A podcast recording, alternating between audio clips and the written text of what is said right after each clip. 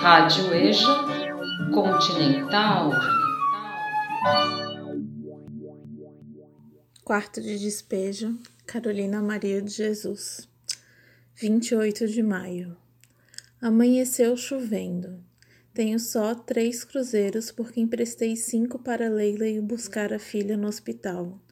Estou desorientada, sem saber o que iniciar. Quero escrever, quero trabalhar, quero lavar roupa. Estou com frio e não tenho sapato para calçar. Os sapatos dos meninos estão furados.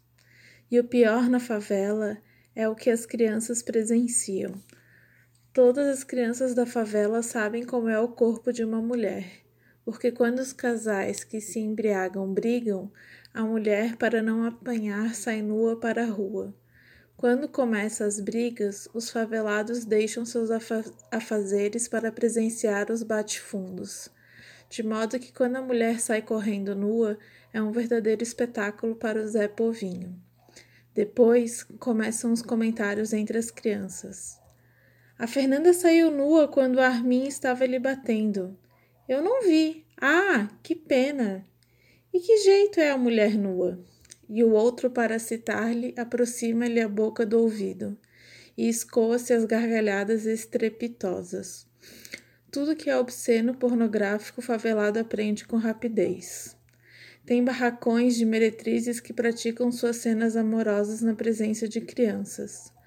Os vizinhos ricos da alvenaria dizem que nós somos protegidos pelos políticos. É engano. Os políticos só aparecem aqui no quarto de despejo nas épocas eleitorais.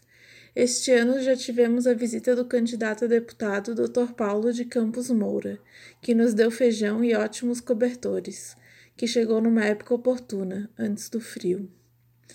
O que eu quero esclarecer sobre as pessoas que residem na favela é o seguinte: quem tira proveito aqui são os nortistas, que trabalham e não dissipam, compram casa e retornam-se ao norte. Aqui na favela há os que fazem barracões para residir e os que fazem para alugar, e os aluguéis são 500 a 700. E os que fazem barracões para vender, gasta 4 mil cruzeiros e vendem por 11 mil cruzeiros. Quem fez muito barracões para vender foi o Tibúrcio.